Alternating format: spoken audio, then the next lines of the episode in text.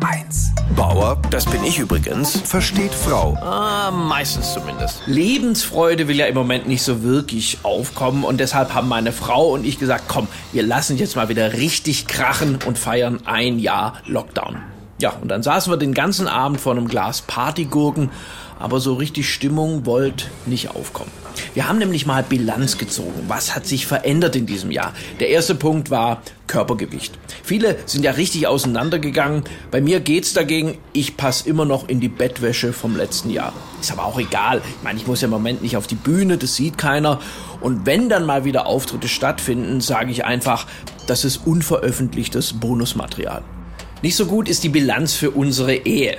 ist ja auch klar, wenn man dauernd aufeinander hockt, gibt's natürlich auch mehr Ärger. Eigentlich finden Polterabende ja vor der Hochzeit statt. Dank Corona sind die bei uns jetzt aber in die Ehe integriert. Ja, und meine persönlichen Ziele, da sieht's auch eher mau aus. Ich habe zum Beispiel immer gesagt, wenn ich mal Zeit habe, dann lerne ich Französisch, räume die Garage auf, sortiere mal den Keller. Und was habe ich in diesem Jahr erreicht?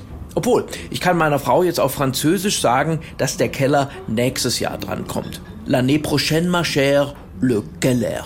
Das war dann wiederum ganz gut im Lockdown. Mein Geist konnte sich durch die viele Zeit endlich mal entfalten. Und da kamen Sachen raus.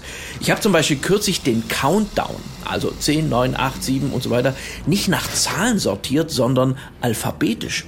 Also mit A beginnend, 8, B haben wir ja dann nicht, dann 3, 1, 5 und zum Schluss 4, 10, 2. Wahnsinn, oder?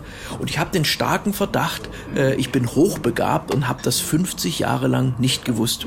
Und da hat Corona insgesamt jetzt schon was gebracht. Nach einem Jahr Lockdown weiß meine Frau jetzt definitiv, dass ich bekloppt bin. Und sie ist trotzdem noch bei mir. Und diese Sicherheit fühlt sich halt gut an. Kürzlich sagte sie auch was ganz Bezauberndes. Stefan, du bist mein Traummann. Oder wie heißt das, wenn man dauernd müde ist? Bauer versteht Frau. Auch als Podcast auf hr1.de. HR1, genau meins.